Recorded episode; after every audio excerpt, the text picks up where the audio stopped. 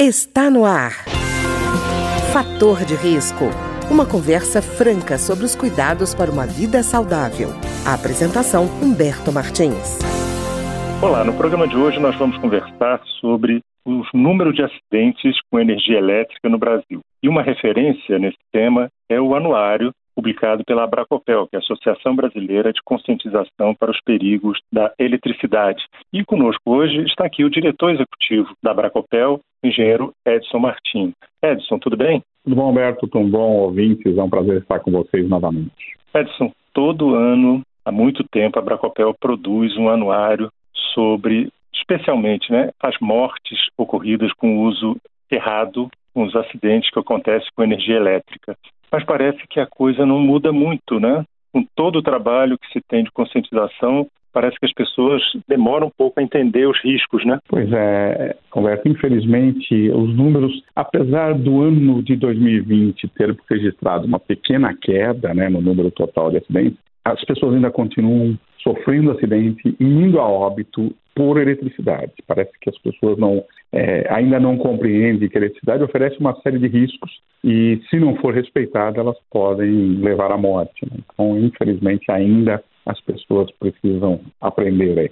E Edson, o que eu acho interessante no anuário é que ele mostra não só o número total, mas ele estuda, né? ele analisa, ele é, é, dá minúcias sobre esses números que são apurados pela Bracopel, mostrando coisas interessantes, como, por exemplo, faixa de idade em que acontece mais acidente com energia elétrica. A gente imagina, normalmente você está falando acidente com energia elétrica, logo aparece assim, ah, uma criança, uma pessoa despreparada, uma pessoa desavisada, mas pelo anuário a gente vê que a faixa etária em que acontecem quase 70% dos acidentes é a faixa entre 21 e 50 anos. É, então, é, é, é, infelizmente, apesar de ter vários acidentes, como você falou, com crianças, inclusive, isso é uma preocupação que a gente tem, porque é, não está se, se, dando a devida é, importância para a segurança das crianças, né? A faixa etária economicamente ativa é a que mais sofre acidentes, né? Porque é, explicar isso é meio complicado, porque você vai dizer, tá, como é que você faz isso? É o pessoal que mais se aventura a mexer com eletricidade sem conhecimento, né? Infelizmente, é, ou mesmo conhecendo, como é o caso de alguns profissionais, então ou, você falou dos dados, o anuário ele traz aí é, acidentes com mortes, por exemplo, com eletricistas, sejam eles de, de empresas ou de é, é autônomos, e nós tivemos um número relativamente alto, nós tivemos acho que 64 mortes no ano passado, somando os dois profissionais. Então, é assim, é o pessoal que ou conhece e trabalha com descaso, ou não conhece o risco e acaba se acidentando. Infelizmente, o número é alto mesmo e, e nós temos que mudar isso. É gente que tem consciência, não é gente inconsciente, não. Pois é, e eu estava vendo que, por exemplo, 26% do total desses acidentes, o anuário divide em nove faixas etárias, né? Essa faixa de 31 a 40 anos 26% dos acidentes com morte acontecem nessa faixa. Quer dizer, é, é gente que você espera que tenha bastante conhecimento é, e percepção Sim. do risco, né? Pois é, então, e, e na verdade tá, é, é hoje o mundo é abundante de informações, né? E essa faixa etária é a faixa que está mais abrangida por informações, né? Então acaba é, é, ou vacilando ou achando que não vai acontecer com ele, que é a grande maioria né, que acontece, não vai acontecer comigo e aí acontece o acidente. Né? Pois é. Eu estava vendo assim, a, a, no anuário também há uma definição das profissões em que acontecem a maioria das, dos acidentes, né? Uhum. E, pelo menos no caso residencial, a gente vê assim, estudante, pedreiro e agricultor.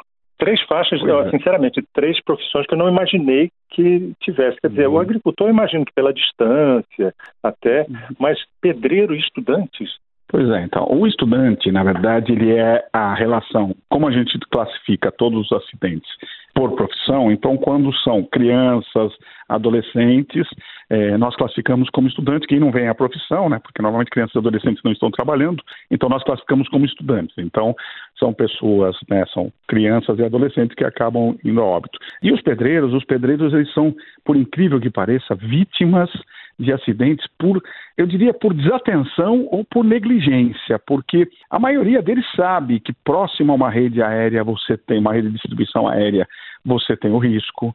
É, a maioria deles sabe que trabalhar com uma, uma extensão toda danificada, com fio exposto, ou ligar um fiozinho pendurado lá na chave, na chave faca, como o pessoal faz, é perigoso, mas continua fazendo, né? Ou seja, não toma atitudes de mudar isso. Então, esse é um, é um ponto é, interessante né, da gente mostrar, porque os pedreiros, pintores, instaladores de fachada, instalador de, de, internet, eles são as principais vítimas, principalmente na rede aérea. A rede aérea hoje, né, a rede de distribuição aérea, é o maior maior número de acidentes que nós temos, mas o, o, o, esses caras, essas, essas profissões, são as pessoas que mais se acidentam na rede. Então, na verdade, a rede está lá, ela é informada de, de, toda hora pelas distribuidoras de energia, mostrando que é perigoso, mas o pessoal se arrisca chegando perto. E aí acaba acontecendo o acidente. E o pior é que aparece na, nos dados do anuário que também entre os que mais se acidentam estão instalador de todo e calha, quer dizer, já tem um componente metálico aí, né? Ainda Sim. se aproxima da rede de energia, né? Pois é. O instalador de todo, calha, o pintor que usa aqueles é, extensores metálicos, é, o pessoal na, da, da, da construção que acaba manuseando ferragens, né? São pessoas que acabam encostando na, na rede por uma desatenção, muitas vezes, porque sabe que está ali, sabe que está perto, sabe que tem que tomar cuidado, mas aí vacila e encosta. Muitas vezes nem precisa encostar, Humberto. Você estando próximo, chegando próximo, uma distância aí de 5, 10 centímetros, você já pode criar um arco elétrico ali, esse arco elétrico energizar uma barra de ferro, por exemplo, ou uma calha, e transferir essa energia para a pessoa, a pessoa pode morrer na hora. Nós estamos falando de 13.800 volts em cabos de energia no topo do poste, que mesmo que você tenha um mundo de, de resistências pelo caminho, você vai chegar na pessoa que está segurando a barra de ferro, por exemplo, a calha, com 4, 5 mil volts. 4, 5 mil volts é absurdamente alto para uma pessoa e vai a óbito rapidinho. Pois é, Edson. E eu o que me chama a atenção também é aparecer instalador de TV a cabo, que você tinha citado, e gente de telefonia, quer dizer, pessoas que você imagina que conhecem porque já trabalham com isso, né? não diretamente com energia elétrica, mas com a proximidade da rede elétrica. Né? Pois é, então, esse tipo de profissional, ele, é, ele tem que ser orientado com os riscos, né? Então, a própria NR10, que é a norma regulamentadora da, número 10, que trata de serviços em eletricidade, ela diz que o pessoal que vai trabalhar na proximidade da energia, ele precisa ser orientado sobre o risco. E o pessoal de telefonia e de internet, eles têm que ser orientados, eles têm por obrigação fazer os cursos, conhecer todos os riscos. Mas, de novo, né, acabam é, ignorando, eu acho, ou negligenciando, às vezes, o risco e chegando próximo à rede e sofrendo o acidente. E Edson, tem muita gente que é, como a gente já conversou uma vez, que é curioso. Olha aquele poste, vê um fio sobreposto a outro, assim, cada um. Essa ordem é aleatória ou não? Você tem uma, uma distribuição definida? Tem. Então, a, a, apesar de ter a distribuição, vale o, o alerta antes. Em nenhum dos fios há isenção de risco, ou seja, todos os fios que estão no poste, eles têm risco uns mais, outros menos. Somente quem tem conhecimento pode dizer, olha, esse aqui pode mexer porque não está é, energizado, esse aqui não pode. Então vamos lá. Os mais baixos, que é aquela quantidade enorme de fio que tem pendurado, são os, os cabos de telefonia e de TV a cabo. Então são os da primeira, subindo né, de, de baixo para cima, então os mais baixos são esses. Os do meio são os que transmitem ou que distribuem a energia elétrica na baixa tensão que é, por exemplo, Brasília 220 volts, São Paulo 127 volts, algumas regiões de São Paulo, né?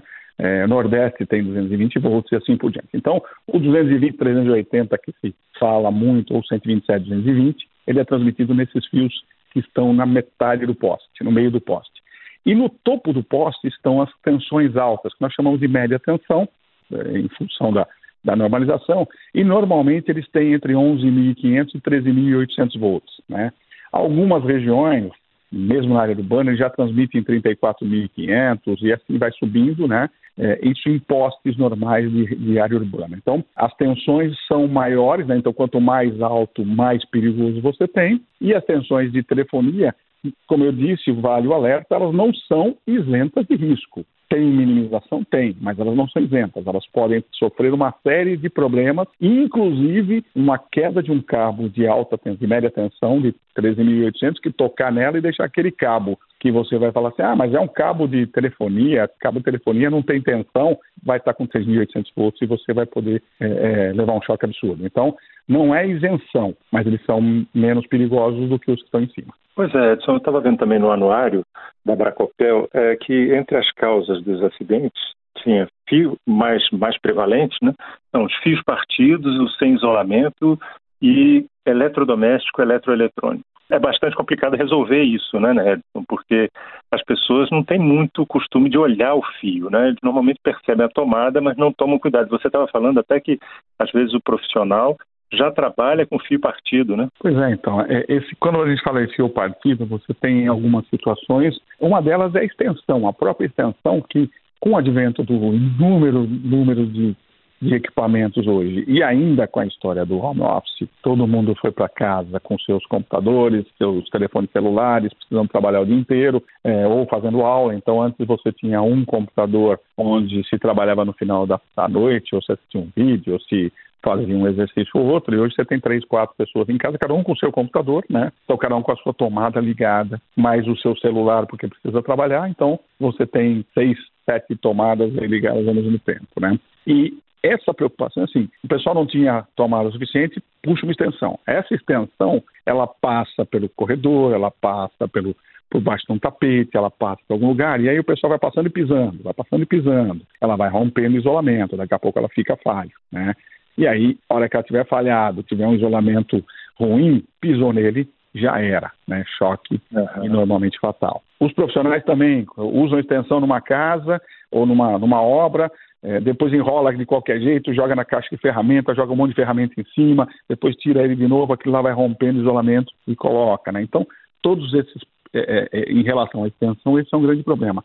Mas você tem também aquela tomadinha que está soltou a tampinha e que está o fio solto, que você fala, ah, depois eu troco, depois eu troco, e vai ficando até a hora que você vai precisar ligar um, um carregador de celular, por exemplo, um, num ambiente um pouco mais escuro ou numa noite e você acaba encostando naquele fio e levando choque. Então, esses são os principais problemas que a gente encontra hoje na instalação. E os eletrodomésticos, é, já se tem outra oportunidade, a máquina de lavar roupa, ela acaba sendo um dos grandes vilões hoje, porque ela está numa área molhada, ela está numa, numa uma instalação onde ela é toda metálica e normalmente as pessoas estão ali descalças. E, e, o que acontece? De novo, você não tem a tomada suficiente, você puxa uma extensão que passa por dentro da.